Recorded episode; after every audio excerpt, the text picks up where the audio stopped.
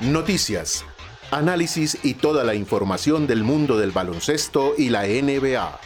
Bienvenidos a Hablemos de Triples.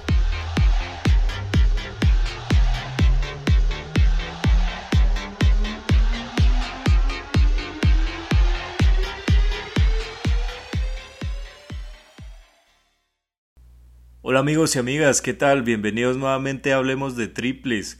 Hoy con Juan Sebastián Prieto, como siempre, vamos a estar hablando de lo mejor que dejaron las semifinales en la Liga Profesional de Baloncesto Colombiano.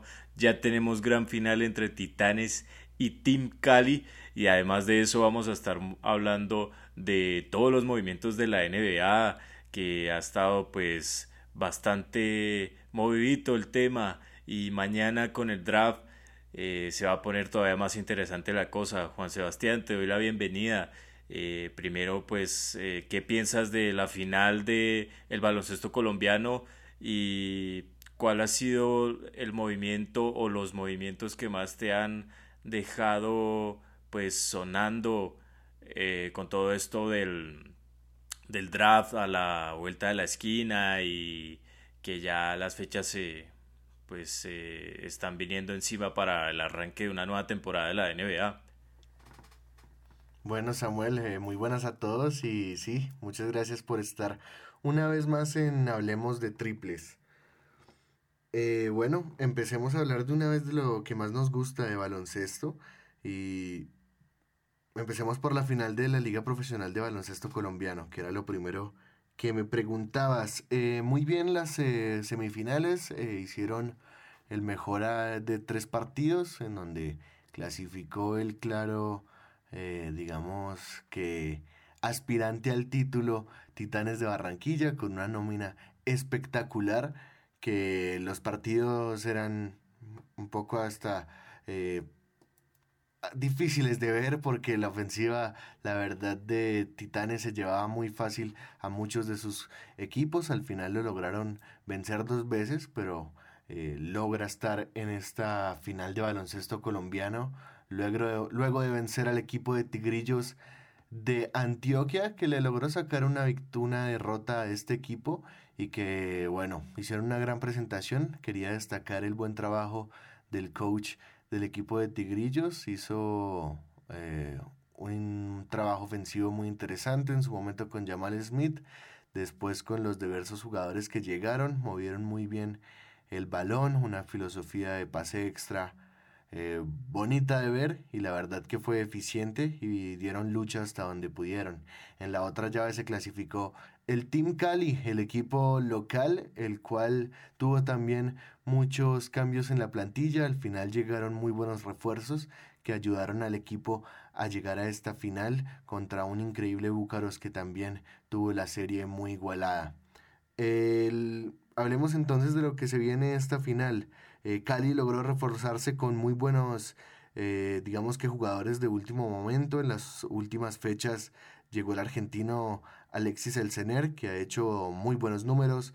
Eh, es un gran jugador ofensivo, puede lanzar muy bien, penetra canasta, pero también es muy bueno asistiendo, gran visión de campo.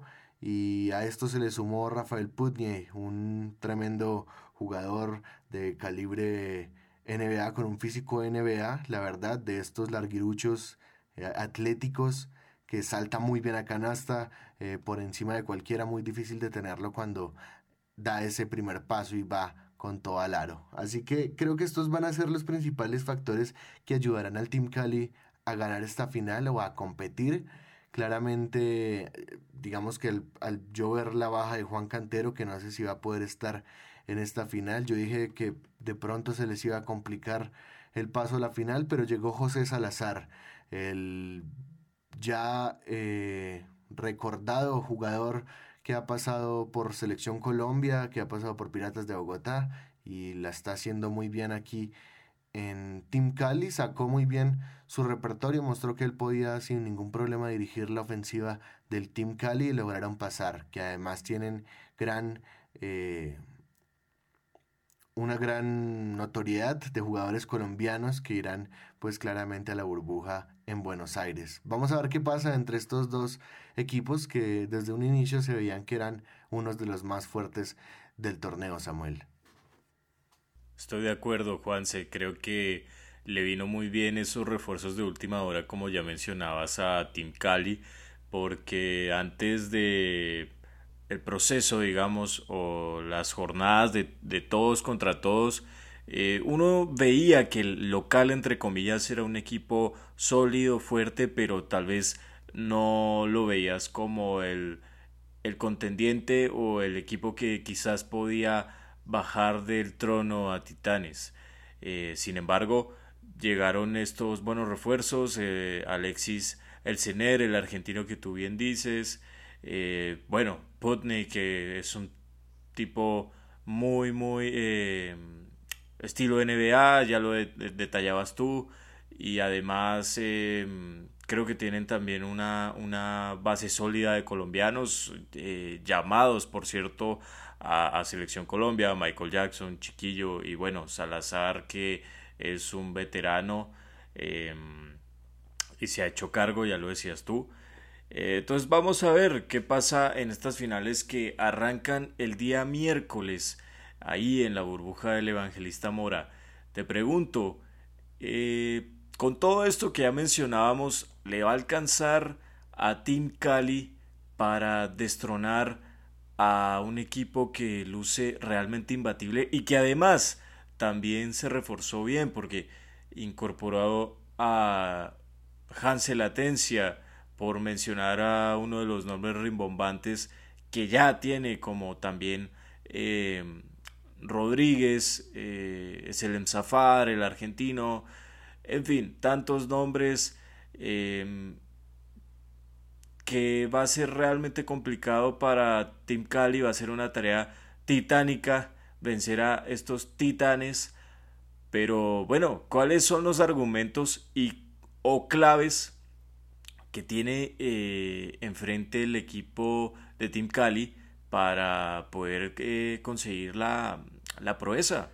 Bueno, es una pregunta un poco difícil, la verdad. Creo que tienen un rival muy complicado, muy fuerte.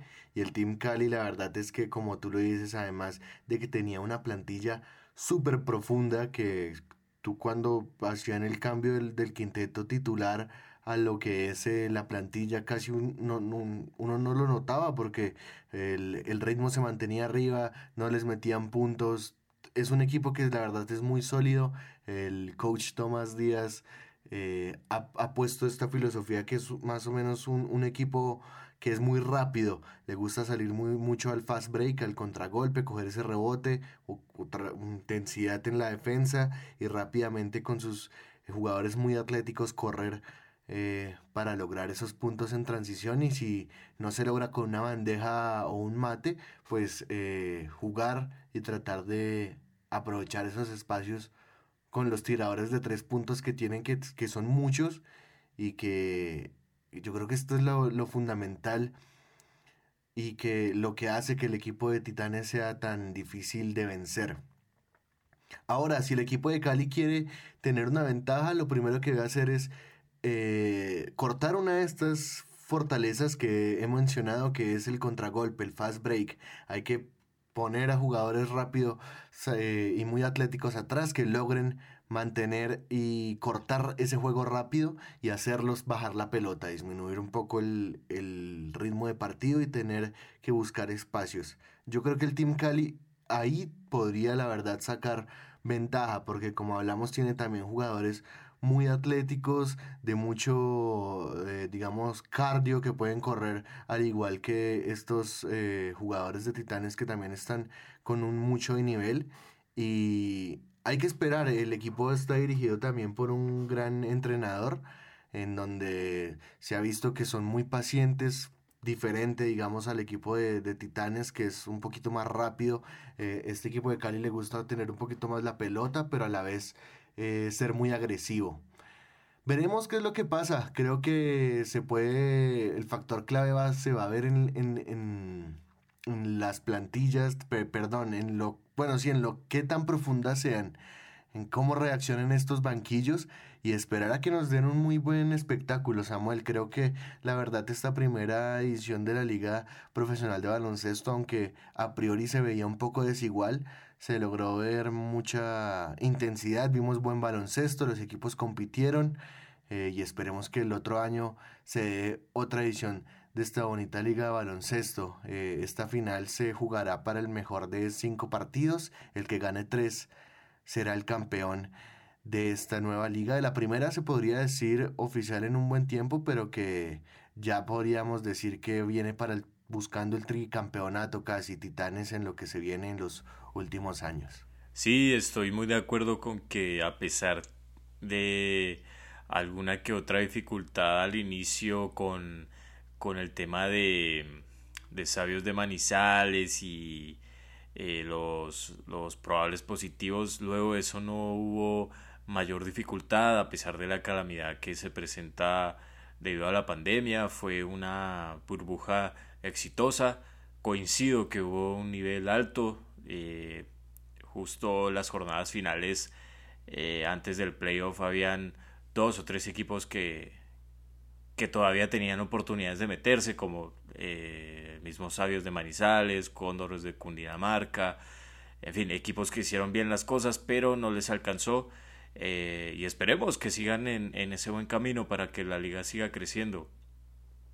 Juanse, si tuvieras que elegir un quinteto ideal de ya sea entre los jugadores que van a estar presentes en la final o de las semifinales o de todos los equipos, incluso si quieres meter alguno de Piratas de Bogotá, mételo, no importa, puede ser eh, Cian Rojas, Brandon Givens, que hicieron eh, eh, papeles gigantescos a pesar de la baja eh, respuesta o productividad de su equipo. ¿Cuál sería tu quinteto ideal de esta edición de la Liga Profesional de Baloncesto Colombiano? Una liga que, como tú dices, hay que destacar la verdad. Creo que eh, los equipos, de hay que ponerle primero un ojo al, al tema de, de, los presupuestos. Me gustaría ahorita darle un poquito de, de, énfasis a eso, que de verdad apoyemos el baloncesto colombiano, que se están dando buenos resultados, estamos viendo un buen, buen nivel a los jugadores que se pudieron, digamos que, darle la oportunidad a los nacionales, porque aquí se sabe que muchos jugadores, como incluso en algún momento lo discutimos que salió el, presidente de Búcaros a hablar. Muchos jugadores aquí que eran buenos en baloncesto, que en teoría eran los futuros jugadores o los que iban a estar en activo, pues no lo están porque no, no pudieron seguir con esa formación ni con el, el constante juego o, entrenamiento que se necesita para tener buenos jugadores y para tener eh, jóvenes también que, que den ese respaldo generacional. Así que creo que hay que eh, llamar un poquito la atención a esto y para que vean que verdad es que es una buena liga y que los nacionales se mostraron muy bien y que la verdad van a ver incluso algunos, eh, si no es la verdad esta convocatoria de la selección Colombia me pareció muy, muy acertada y increíble, muy bien esta primera experiencia con un baloncesto profesional de primer nivel. Ahora sí, eh, después de esta pequeña paréntesis, te respondo tu, tu quinteto ideal, que además estaremos dando, como bien lo dices, algunos premios por nuestro Instagram, arroba HDTBasket, eh, quinteto y segundo y también defensivo, para que estén por ahí pendientes. Pero bueno, yo creo que, que lo, lo, pondría así, sí, sí lo he pensado bastante y pondría como armador inicial a el señor eh, Adris de León en el, eh, como base en el número uno. Eh, creo que hizo un gran, una gran temporada, lideró al equipo de Búcaros a la victoria durante toda la temporada, un general en el campo, ese jugador que necesitas a la hora de tener una buena ofensiva, repartir bien el balón, ver bien los espacios y leer el juego. Todo un general a la hora de manejar los tiempos del campo. Increíble Adris de León, de lo mejor que hemos podido ver aquí en la burbuja. En, como segundo armador o como escolta, lo pensé bastante, pero creo que lo, lo, lo que tendría más mérito es poner en esta posición a Jamal Smith. Creo que en gran parte de la temporada y lo que jugó, porque sabemos que se tuvo que retirar al final y no pudo en las últimas jornadas estar, creo que fue el capitán de Tigrillos, el hombre que organizaba al igual que Adris la ofensiva, muy activo, muy rápido, muy fuerte, gran tiro de tres puntos y creo que lo hizo muy bien el equipo, la verdad cuando estuvo sano y, cuando tuvo incluso muchas dificultades, el señor Jamal Smith salía a, dar su, lo mejor de sí. Así que muy bien por el norteamericano que dio un gran paso por el conjunto de Antioquia. Lo pensé mucho porque también se lo podría dar a Nick King, que fue otra pieza importante, o podríamos de pronto tener a otros estos escoltas como Tate, que pudo ser también de Búcaros otro importante, pero me pareció que por lo que hizo en todo el torneo y por lo que pesó más que todo dentro de su equipo, eh, el señor Jamal Smith se lleva también su puesto en el quinteto ideal. En el número 3, muy difícil, eh, complicado eh, a la hora de ver a los grandes, talentosos jugadores que tenían el 3. Creo que fueron muy buenos anotadores los que tuvieron todos los equipos pero hay que darle mérito a un jugador que ahorita lo hizo muy bien y que destacó en su equipo. Creo que es de, eh, me da cosa incluso eh, estoy entre, entre dos, aún lo puedo pensar entre Anthony Young, que prácticamente se le podría incluso hasta dar el MVP del torneo, creo que fue muy importante en Búcaros eh, un témpano de hielo cuando necesitaba la ofensiva un poco de calma y simplemente una máquina de anotar puntos.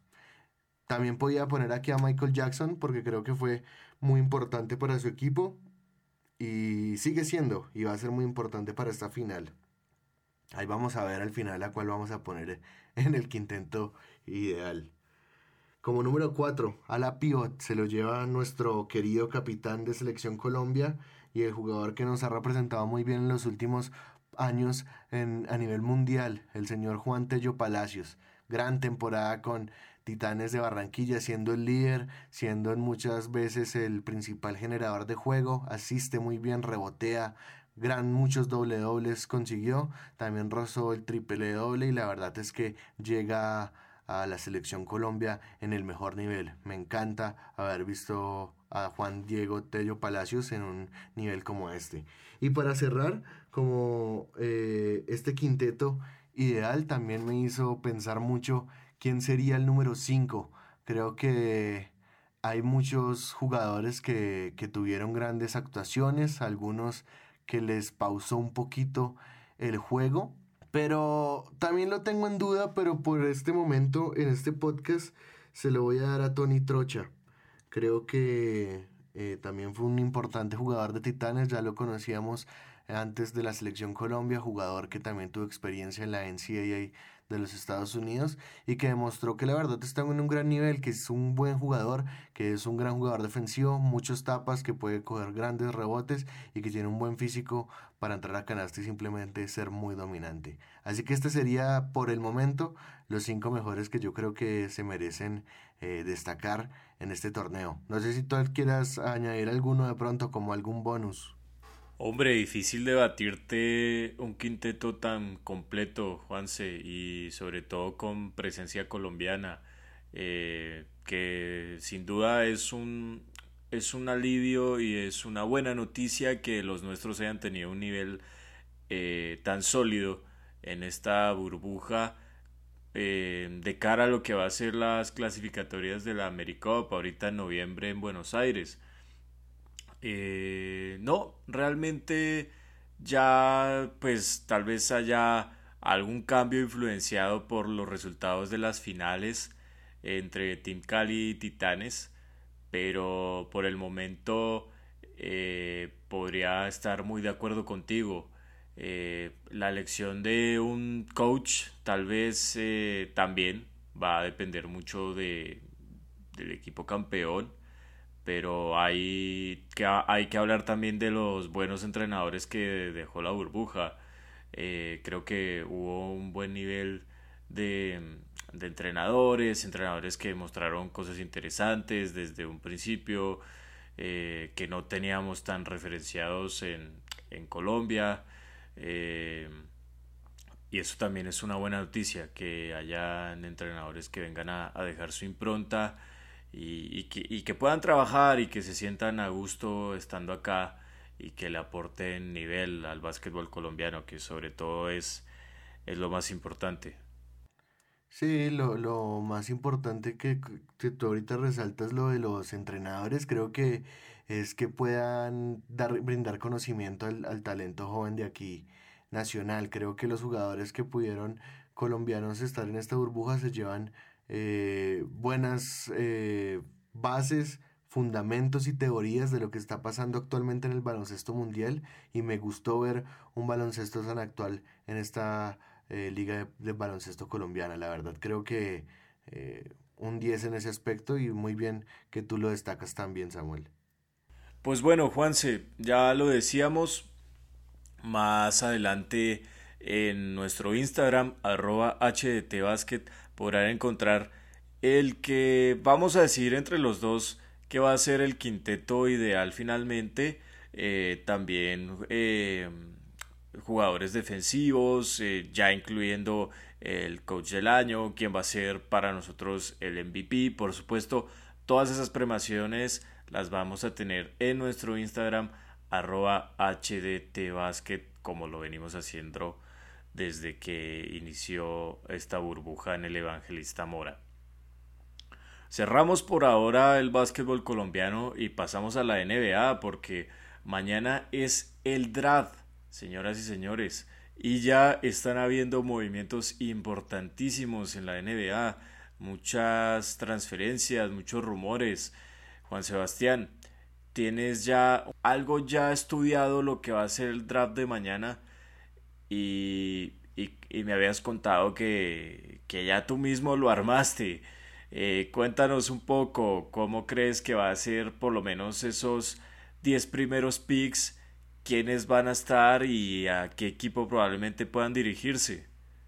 Sí, Sammy, estás en, lo cierto. Me puse en los zapatos de los GMs de los equipos, de los gerentes eh, que tienen la decisión de elegir entre lo mejor del talento joven alrededor del mundo para hacer que su franquicia pueda cambiar en los próximos años, mejorar siempre, tratar de conseguir esa joya tan anhelada en un, uno de estos jugadores jóvenes que pueda después ser como la historia de Michael Jordan o LeBron James, que cambiaron una franquicia y que cambiaron la historia del deporte. Es lo que cada año, más o menos en estas épocas, estamos todos viendo. Todos estamos a la expectativa de quiénes van a ser los mejores eh, jugadores jóvenes en la NBA el próximo año y cómo los, las franquicias se verán afectadas con estos jugadores. Me puse a hacer la previsión y la verdad, bueno, no, no es un, un, un mock draft, que es como lo que se llama esto de los que yo quiero que sean así, sino de los que a mí me parece que más le sirven al equipo. Ojo, eso es importante, no es por favoritismo de jugador o así, sino por lo que yo pienso que más va a beneficiar tanto a la franquicia como al estilo de juego. Vamos de una vez porque se nos hace entonces larga esta cuestión. Empecemos con el pick número uno, el cual para mí se lo va a llevar Anthony Edwards, gran jugador, eh, una potencia física importante, uno de los mejores anotadores que yo creo que veremos en los próximos años, puede anotar desde cualquier lugar del terreno de juego y además eh, también puede finalizar muy bien a canasta con bandejas o algunos mates.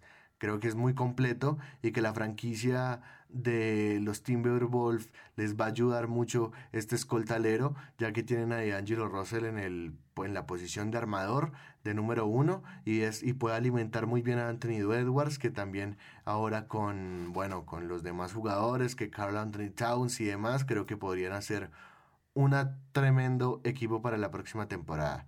Eh, ese es el primero.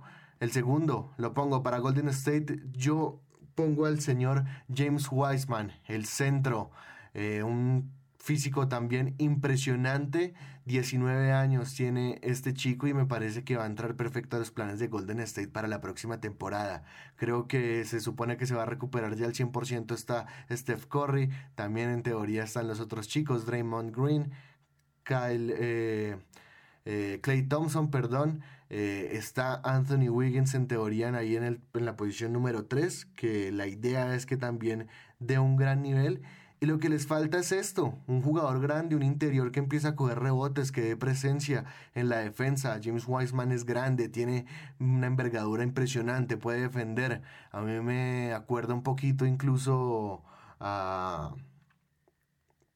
Bueno, estos eh, eh, postes o, hombres grandes tradicionales de hace algunos años de los 2010 por ahí, que, que de estilo Dwight Howard, que era así grande, saltarín, dominante, y creo que va a tener un, un muy buen eh, año. La verdad hizo una temporada impresionante en la universidad eh, y espero que le vaya muy bien.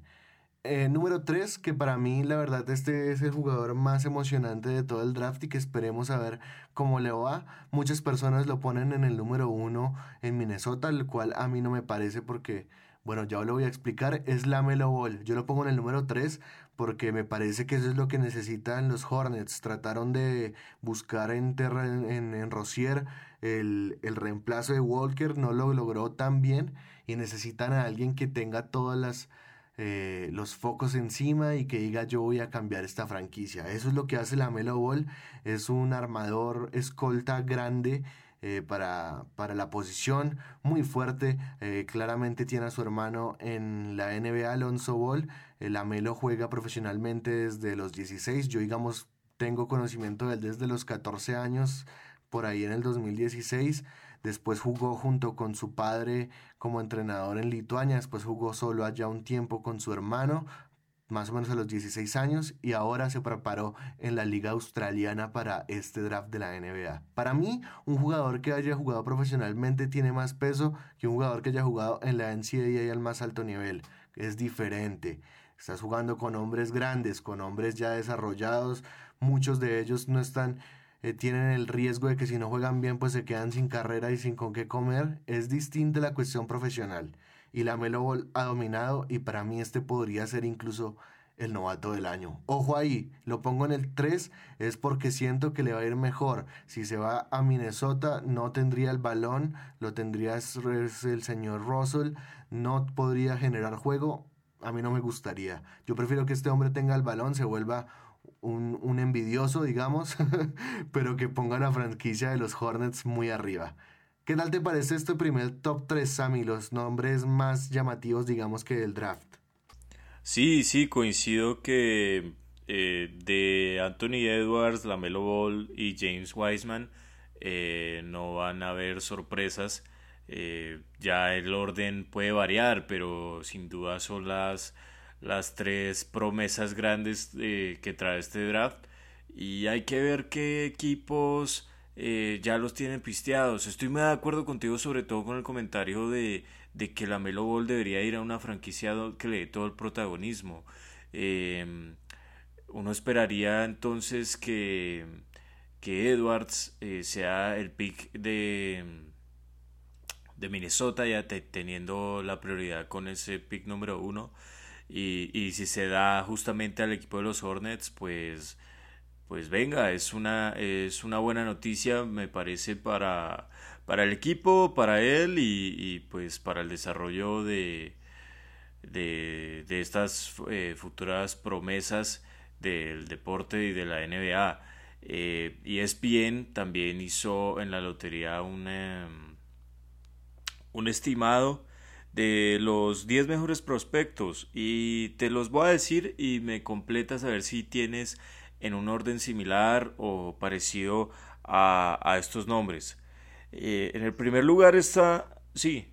Dale, eh, me parece, me parece momentos a mí eh, que tú pusiste una opción muy interesante en, en el juego y es el caso que como tú bien dices, lo más probable también es que llegue Edwards a, a los Hornets. En ese caso, ¿qué pasaría? Lo que tú dices es totalmente cierto.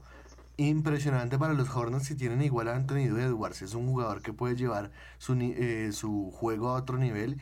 Y recordemos que además los Hornets en teoría también están pujando por Russell Westbrook. Entonces, podría ser un buen dúo. ¿Los Hornets o eh, ¿querías, ¿Querías decir los Hornets o Minnesota, o Minnesota Timberwolves? Sí, los Hornets, los Hornets. No, ahorita eh, dicen que se puede, los Hornets también están en la puja de Russell Westbrook, así que, que en el caso de que llegue Anthony Edwards, me parece que esa dupla podría también funcionar. Claro, ese es otro tema que tocaremos más adelante rápidamente, pero eh, la cantidad de novias que le están saliendo a Russell Westbrook eh, es eh, increíble. Eh, bueno, te digo rápidamente la proyección que tiene ESPN acerca del draft del día de mañana. Mañana miércoles 18 a las 7 de Colombia, 6 de Guatemala, en vivo por ESPN. En primer lugar está Anthony Edwards, le sigue la, Melo, la Melo Ball. Número 3 para James Wiseman. Número 4 para, el israelí, que su nombre es impronunciable, por eso solo lo digo así. Número 5, otro que va a estar difícil, pero es Onyeka Okongwu. Número 6 para Obi Toppin. Número 7 para Isaac Okoro. Número 8, Tyrese Halliburton. Número 9, Killian Hayes. Y 10 para Precious Ashiwa. Esto es eh, una proyección que hizo ESPN el día de la lotería del draft, hace un par de meses más o menos. Cuéntame, Juanse, ¿qué, qué te parece esa proyección que hicieron eh, estos expertos? Eh, ¿Tienes algunos jugadores incluidos también en, en, tu top 10? Y si es así, ¿para, ¿para cuáles equipos crees que encajarían mejor? Bien, sí, tienes toda la razón estos son algunos de los grandes nombres que eh, van a estar en el top 10 por lo menos y, en lotería, claramente. Pero tengo algunos que, que, que, encajan con lo que tú tienes de, del mock de ESPN, con lo que yo hice. Ahora, una pregunta. ¿Tú verías a la Melo Ball con Steph Curry y con Clay Thompson en el mismo equipo? No, eh, realmente a ver, creo que podría ser un bonito experimento y así como podría salir muy bien, podría salir muy mal. Eh, creo que no los, los Warriors no están para eh, para esto después de la temporada catastrófica eh, este año que recién culmina y, y necesitan tener algo más seguro, ir a la fija. Eh, confiar justamente en estas dos estrellas y, pasar borrón y cuenta nueva. Eh, creo que eso es lo que tiene que hacer el equipo de Steve Kerr. Más allá de que el, eh, la Melo Ball podría ser un,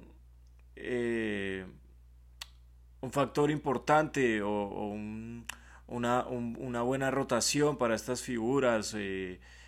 pero, pero creo que justamente lo que venimos diciendo, no podría desarrollarse al 100% como si lo podría hacer en otra franquicia. Y, eso es lo importante de, que, buscan estos chicos, ¿no?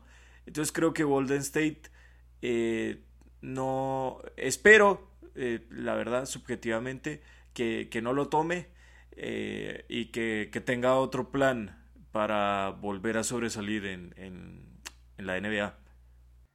Además que otro factor que también hay que tener en cuenta es que cuando tú eliges a la Melo Ball, te estás llevando al papá a lavar Ball, que es otro dolor de cabeza a veces, que ya lo vimos con Lonzo Ball, todo lo que pasó cuando llegó y ahorita está también ahí hablando varias cosas de que su hijo va a ser otra vez el mejor del mundo. Pero bueno, sigamos entonces con, con, la previsión. Tú me dijiste, y yo también concuerdo con algunos nombres. En el 4 yo puse para los Chicago Bulls al chico israelí Denny Adjiva, Adija, Dios, qué nombre tan difícil, el cual eh, tiene 19 años, la verdad hizo un muy buen trabajo, ha logrado dos campeonatos en, en Israel, juega en el Maccabi Tel Aviv, también lo hemos visto en la Euroliga, eh, ¿Qué se puede decir de este jugador? La verdad es muy completo, es un eh, alero que puede jugar también incluso de dos, de uno, eh, arma muy bien el juego, es muy rápido para cuando juega los contragolpes, es impresionante la forma en la que puede un lado, cruzar de un lado al otro de la cancha. Yo creo que va a ser un buen impacto en la NBA, también tiene un gran tiro de tres puntos, media distancia, bastante completo y lo que te digo, tiene un físico que que se le puede ver y él también tiene el punto que yo le doy, ese plus de estar jugando con hombres mayores, con, con las ligas profesionales y más en Euroliga, que es una competición, la verdad, bastante fuerte. Creo que tienen a Zach Levine, tienen a Kobe White, eh, dos tremendos guardias. Tienes adentro a Wendell Carter Jr., que para mí es un jugadorazo. Lo que te falta es esto, la posición número 3 y la ocupa perfecto el israelí. En el número 5, probablemente el jugador más experimentado de todo el draft, Obi Toppin, ah, lleva eh, unos buenos años en la universidad, pero siento que su madurez es la verdad bastante completa y eso le va a ayudar al equipo de los Cavs que lleva unos años muy complicados desde que se fue LeBron. Tienen a un gran jugador como Colix Sexton en la posición de base que tomaron también en el draft. Ahora se supone que tienen a Andre Drummond en, el, eh, en la posición de 5 como pivot y se le suma a Obi Toppin, que en teoría es una ala pivot, pero a mí se me asemeja más que tiene un cuerpo de 3. Así que es un saltarín explosivo que lo podríamos ver sin ningún problema en un eh, concurso de mates. A mí me acuerda un poquito incluso a Aaron Gordon. Así que ojalá sea un gran año para Obi Toppin y que ayude a los Caps a por lo menos pelear por los playoffs, que en la conferencia del Este pues no es que esté tan, tan difícil. En el número 6, tú tenías a, a Tyrese Halliburton y yo pongo la verdad es a Isaac Okoro. Yo no le pondría a otro jugador que tenga que ocupar el balón a Trey Young. O, Halliburton es un armador que le gusta tener el balón en las manos, es un, un general del campo, pero eso no es lo que necesita eh, Atlanta. Todo el mundo está poniendo a Liburton ahí, pero a mí me parece que déjenle el balón a, a Trey Young. O sea, él no necesita que otra persona, que llegue otro armador a tratar de armar la ofensiva. Esa ofensiva es de Young y necesitas a alguien que le ayude en otros aspectos como lo puede hacer Okoro. Es un jugador defensivo, atlético, te va a ayudar muchísimo. Tienes a Hunter también en la plantilla.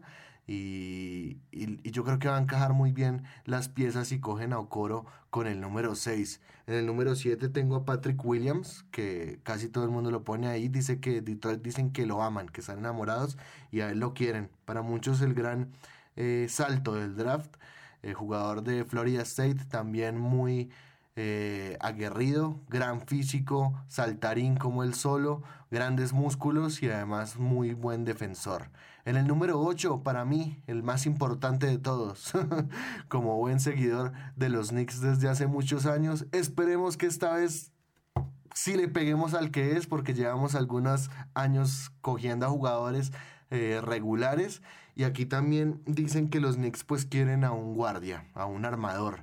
Sabemos que el año pasado cogimos al gran RJ eh, eh, que ha hecho una gran temporada.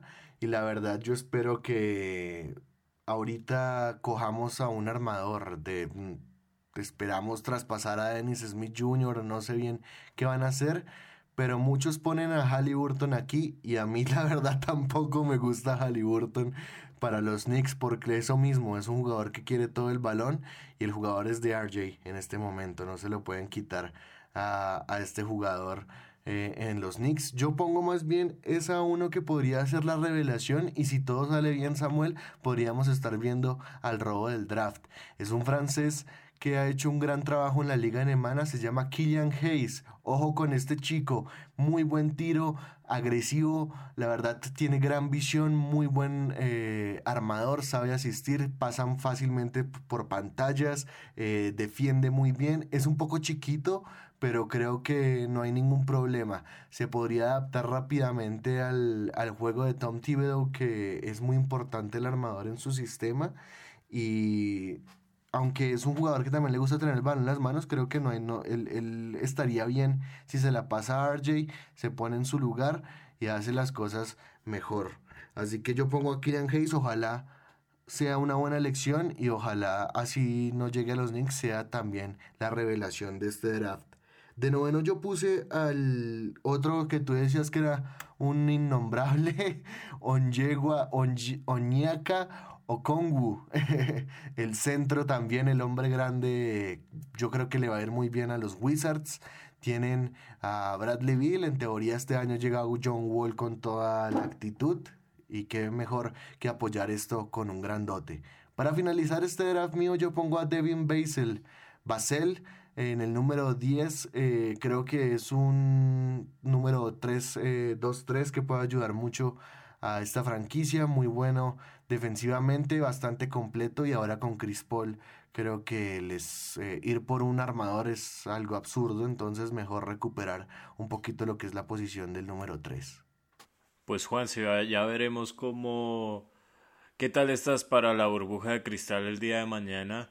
Ya mencionábamos los horarios eh, usted lo podrá ver por ESPN a partir de las 6 de Guatemala, 7 de Colombia y por supuesto todo el cubrimiento a través de nuestra página de Instagram arroba hdtbasket que por cierto más adelante cuando ya tengamos em, pues todos estos resultados del draft, todas las elecciones de, de lo que suceda mañana e incluso lo que repercuta después en las agencias libres. Va a haber un especial eh, en nuestra página de Instagram relacionado a todo esto, así que muy atentos porque estaremos subiendo eh, un video eh, pues explicándole más o menos cómo funciona todo esto del draft, un poquito cómo ha sido la historia, también cuáles han sido esos momentos históricos de este evento y por supuesto lo que ocurra el día miércoles 18 eh, para ser la antesala de una nueva temporada de la NBA que aparentemente va a arrancar el 22 de diciembre. Si mal no me falla la memoria ya pues Adam Silver ha, ha confirmado esas fechas. Había algunos problemas con la asociación de, jugadores, pero finalmente se, se, han, se han, concretado las fechas. Eh, con algunas quejas, por supuesto, de grandes jugadores también, como LeBron James, no estaba muy contento eh, que, haya sido así, pero em, bueno, lo, lo, lo, cierto es de que ya habemos nueva temporada y, y ya empezaron también los rumores calientitos, a pesar de que mañana es el draft, la agencia libre igual es lo que viene y aún así desde hoy, desde ayer, hoy muy temprano, e incluso en la madrugada, yo recuerdo justo antes de pegar el ojo, ¡boom! bombazo, Drew Holiday a cambio de George Hill, Eric Bledsoe y varios más, el intercambio entre Milwaukee Bucks y New Orleans Pelicans, uno de los grandes movimientos que, que ha dejado hasta ahora esta, esta pues este, estos eh, traspasos.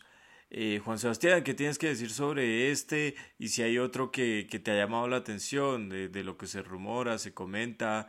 Eh, bueno, por ahí también la, la la desintegración del plantel de los Rockets, muchas cosas, ¿no? Sí, muchas cosas. Esta liga se está, se volvió loca de un momento a otro, ¿no? Estaban las actividades quieticas, todo el mundo ahí medio viendo como el draft y de un momento a otro salieron todas estas noticias impresionantes. Lo de Holiday, bueno, ya ahorita tú me dirás bien cómo fue el trato, pero eh, sí era una importante cantidad de jugadores por Drew Holiday, pero a mí me gusta, que siento que por fin este jugador va a llegar a un lugar en donde lo van a apreciar y lo necesitan además. Holiday para mí es de los principales armadores de la liga, de los jugadores más infravalorados. Este hombre es un jugador pero tremendo, además de un tremendo defensor. Eh, arma muy bien y además que es, es eh, no es egoísta, o sea, el hombre puede compartir la pelota, va a llegar a saber que, que es el, el jugador principal y él va a tomar un, un, aspecto de rol y lo va a hacer a la perfección. La verdad a mí me gusta y siento que es un movimiento en el que van a mostrarle y, que le están diciendo a Giannis como, hey, mira, de verdad queremos un título y te necesitamos a ti también quédate en la franquicia, estamos tratando de hacer las cosas bien. Entonces, no sé a ti qué te parezca este traspaso. Pues eh, sí, un poco... Es que no sabría decir si está bien la palabra exagerado, porque como, como te lo mencionaba, sí, Holiday puede encajar perfecto y creo que es de las cosas que que necesita Yanis para finalmente verse convencido de restar, de, perdón, de, de quedarse en la, en la plantilla de, Milwaukee eh, y hacer un Big Three junto a, a, a, Middleton. Sin embargo, pierdes a George Hill, pierdes a Eric Bledsoe, que creo que era de, de los titulares de, de Bullenhauser, eh, y además eh, das el, tu, tu tu ronda número, tu ronda número 24 en el draft de mañana y, y, otras varias primeras rondas con derechos de intercambio, eh, que es un poco a lo que se ha venido acostumbrando Nueva Orleans, eh, pues eh, desde el cambio de Anthony Davis y el paso de Brandon Ingram y Lonzo Ball al, a, a, la plantilla de, de Nueva Orleans. Em, ahí, ya se hace incluso una, una estimación de cómo podría ser la alineación de, de los Bucks eh, con, con Holiday, con Bogdanovich, que ese es otro de los jugadores que, que pasa a, a, la franquicia de Milwaukee, de proveniente. E, ese, ese, ese va a marcar la diferencia, Sammy. Es un pedazo de jugador. Sí, Sí, proveniente de los Kings, creo que es otro de esos tipos grandes, fuertes que, que, que, va, que se va a comer la cancha junto con Yanis, eh, bueno, Chris Middleton, eh, el griego, que es eh, la figura indiscutible, y Brook López, ojo, este último podría igual marcharse, vamos a ver qué pasa en esta semana y los días que faltan, pero suena como un quinteto muy, muy competitivo y que pues eh, si finalmente se mantienen las piezas podría ser finalmente eh, pues ese, ese conjunto que Buldenhauser necesita para, para finalmente darle el título al, a la franquicia de Milwaukee. Sí, esperar a ver que entonces también qué va a pasar en todos estos días de la agencia libre y demás, eh, va a ser una locura completa. Y si tú hablas de eh, traspasos exagerados, pues hablemos del traspaso de Chris Paul a los Phoenix Suns. Eso fue un poco exagerado. Eh, enviaron a Ricky Rubio, Kelly Oubre Jr., Tyrone Jerome, Ty Jerome, perdón, Jalen Leck y la primera ronda del draft del 2022.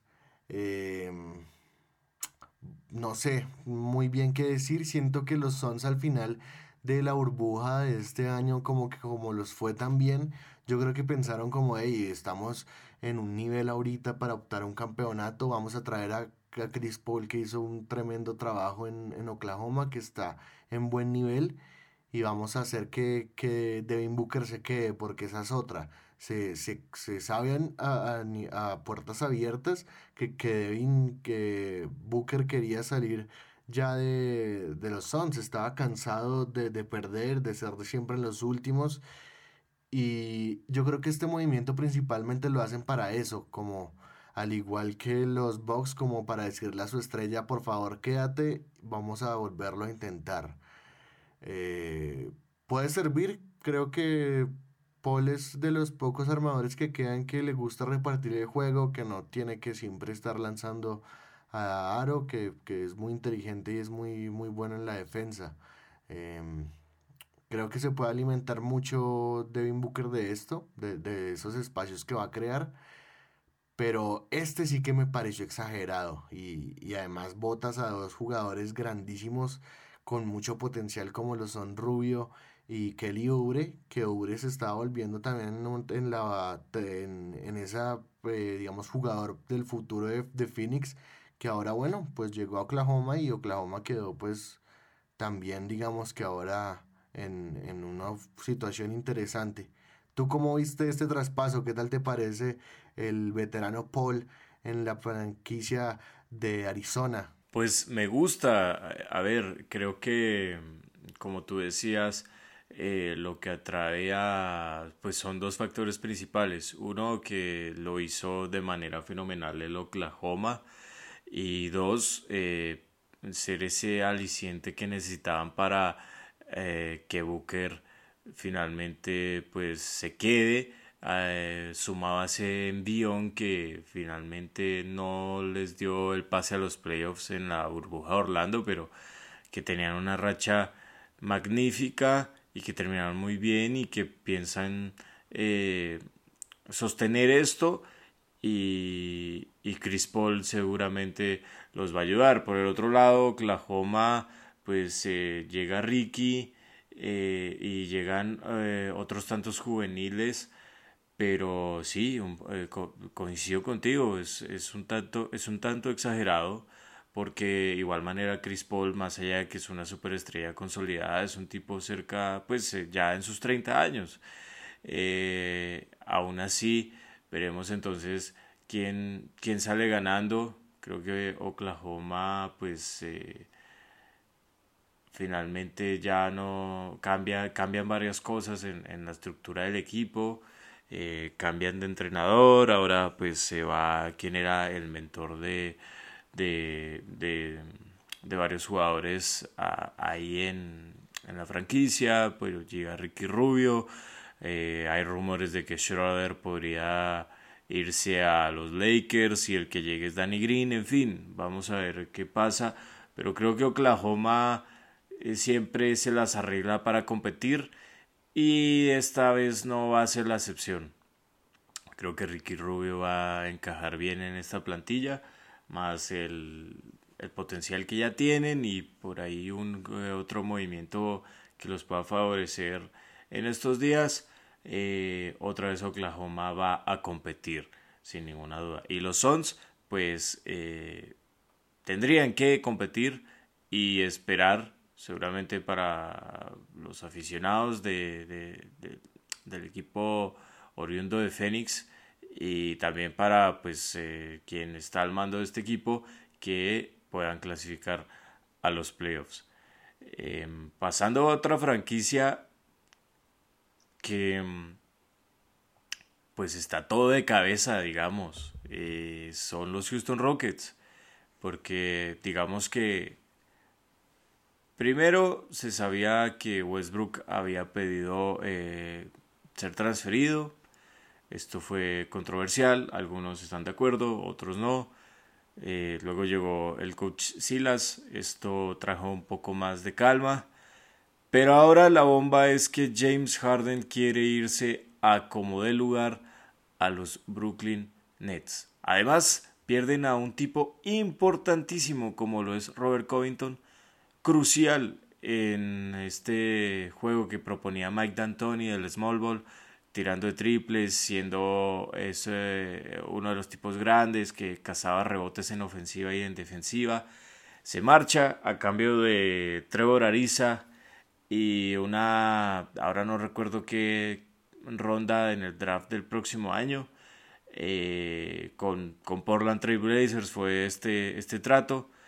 Y ahora, eh, como, como decía el rumor, es acerca de su máxima super, superestrella, el estandarte, la figura, la barba. ¿Qué pasa en la franquicia eh, de Texas, Juan Sebastián? ¿Qué va a pasar si Harden se marcha finalmente a los Brooklyn Nets? bueno, un caos principal. Primero que, que debemos destacar lo que está pasando en la franquicia de Houston. Em, bueno, lo de Russell Westbrook fue una apuesta compleja. A mí la verdad me aburrió bastante ver a los Rockets la temporada pasada. Me pareció que era un juego un poco de lo mismo siempre. Siempre teníamos a Harden haciendo sus step backs y con el balón. Y si no era él, entonces se la pasaba a Westbrook. Y Westbrook entraba un poco a lo loco a canasta. Em, fue efectivo, sí lo fue durante gran parte de la temporada, pero no fue, digamos que lo que un fanático del baloncesto espera ver en un, en un gran equipo. Siento que Westbrook ahorita está en una etapa complicada de su, de su carrera. Para mí es un jugador que no no, no, encaja muy bien ahorita en lo que es la NBA. Sus porcentajes de tiros, como bien ya lo hemos visto, son bastante malos. La línea de triple nada que mejora y la verdad es un poco mm, un hoyo negro ofensivamente. Tiene, cuando llega el balón ahí es muy difícil que, que pase a otro lado. Eh, a Westbrook le gusta tener el balón, finalizar las jugadas él y él ser la estrella. Por lo cual él tiene que llegar a una franquicia que le dé eso. Han dicho mucho, como tú lo decías al inicio, cuando hablábamos del draft, de todos los posibles destinos que puede tener Russell Westbrook. Que Hornets, que Detroit, que incluso Knicks también está metido ahí en la pelea. Yo la verdad ya no sé, no, no sé ni siquiera quién lo quiera coger, así de sencillo. Yo siento que ya los Rockets lo están dando es prácticamente gratis al que lo acepte y el equipo que lo acepte va a ver si también le va a funcionar porque los últimos años no es que tú, tú, tú tengas a un Westbrook del, del mejor nivel o al que le puedas confiar una franquicia. Y por el otro lado, al ver yo creo que todas estas cuestiones que le pasaron alrededor y que el, la cosa va mal y que no has podido pasar a finales de playoffs y que no has podido ni siquiera estar cerca de ganar ese campeonato, pues James Harden dijo, pues yo también qué hago aquí, sigo perdiendo años, sigo perdiendo, eh, dando lo mejor de mí, porque la verdad Harden sí, ese sí está en su mejor nivel de, de, de su carrera, los, los años anteriores han sido fantásticos y la idea es que siga por esa racha, pero bueno, por ahí tú me decías que, que declinó una oferta de casi 50 millones, una, una cosa así absurda de dinero. Y quiero, yo creo que la muestra de esto es que quiere ganar, que él ya quiere simplemente un anillo y está un poco cansado de estar en una franquicia en donde no lo logre. Yo no sé si de pronto los Nets sean los candidatos de verdad a tenerlo y si lo puedan. De pronto lo pueden hacer porque es una franquicia que tiene mucho dinero pero es que igual tienes a Kyrie Irving, tienes a Kevin Durant, o sea, son contratos pesados. Entonces yo no sé, eh, siento que la tiene difícil. no sé tú qué, digas del equipo de los Rockets que, la verdad te gusta bastante. Pues es un panorama complejo, ya lo decíamos. Eh, yo soy de la idea que Westbrook, no sé qué piense Silas eh, realmente eh, de toda esta situación, si piensa retenerlo, si eh, también eh, lo considera dar en vía libre, seguramente él quisiera armar el equipo alrededor de James Harden, pero pues sí, te mencionaba, según fuentes, en, un, en, última, en una última oferta a James Harden le hicieron pues saber que le podrían pagar 103 millones de dólares en dos años, por lo, tal, por lo, eh, por lo tanto se convertiría en el primer jugador en recibir esa cantidad de dinero en la historia.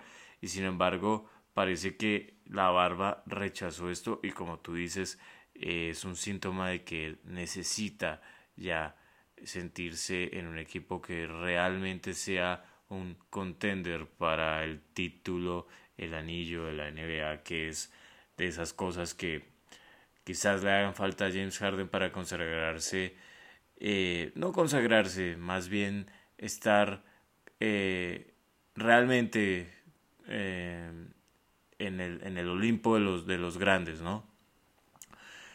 Creo que también hay, hay que esperar a ver cuál es, qué, qué pasa mañana para el, para el equipo de los Rockets, qué, cuáles son las decisiones en la agencia libre, pero sin duda alguna eh, la sensación que hay es de reconstrucción eh, a base de talento joven, tal vez eh, alguna superestrella nueva que pueda llegar y, y tomar ese rol que aparentemente va a abandonar James Harden, pero reconstrucción y paciencia, sobre todo con Silas y, que pueda trabajar.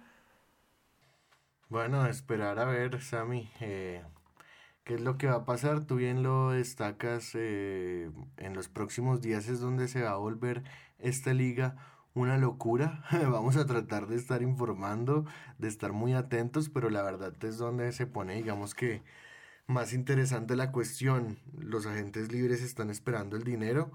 Otro que está ahí en, en la agencia libre muy pendiente a, los equipos, lo que le vayan a ofertar es Anthony Davis, ¿no? Que también decidió rechazar su oferta y él dijo, no, no, yo, yo, yo quiero ir a agencia libre.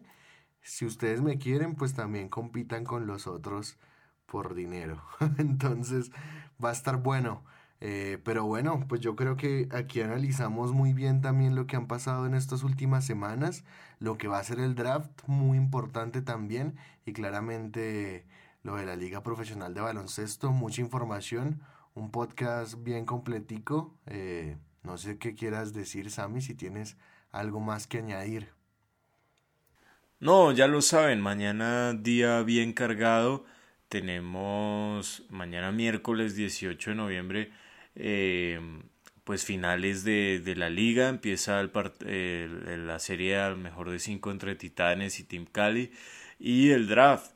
Así que nada, recordarles que toda la información va a estar como siempre en nuestro Instagram arroba hdtbasket. Eh, también recuerden que vamos a tener un especial sobre este tema del draft.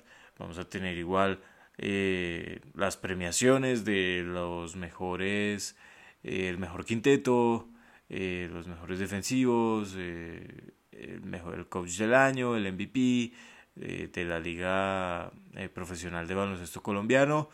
Y nada, que mañana pues tengamos un, un draft también que nos deje pues un poco la, la relación que, que, hacíamos hoy eh, para que para que estas estrellas finalmente puedan consolidarse y, y bueno creo que eso sería todo por hoy en este podcast Juanse. Así es Sammy un podcast en donde hace pues unas un ratico no teníamos podcast largo habíamos tenido cápsulas informando algunas cositas, pero era por también porque queríamos esto, tratar de acumular información de todo lo que está pasando en la liga que en la liga profesional eh, de baloncesto y también en la NBA que eh, esa liga nunca para y que siempre nos tiene llenos de información.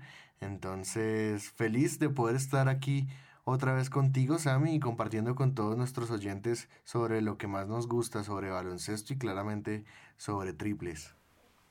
Sin duda, Juanse, un gustazo nuevamente estar acá. Como tú le decías, un podcast eh, larguito, a pesar de que mm, ah, mm, pues eh, la semana pasada habíamos tenido un bache, un par de, de cápsulas, pero pues eh, volvimos cargados. espero, esperamos que haya sido de su agrado, bastante completo. esperen seguramente uno próximamente en el que pues eh, analizaremos al futuro campeón y cada vez más cerca del, del reinicio de la NBA y ya con la conformación de todos los equipos eh, empezar a jugar a ver cuáles son esos equipos que son realmente los contenders de la próxima temporada. Yo por lo pronto me despido. Mi nombre es Samuel Prieto. Fue un agrado nuevamente estar con ustedes y te dejo con el cierre, Juanse. Gracias, Sammy. Un placer haber estado entonces una vez más aquí hablando de baloncesto, lo que más nos gusta. Y bueno, ojalá que mis poderes mágicos sirvan y logre darle algo con mi bola de cristal aquí al draft de mañana. Así que ya veremos si le pego algo y bueno, nos vemos en el próximo podcast. Nos estamos viendo en el Instagram arroba HDT. Chao.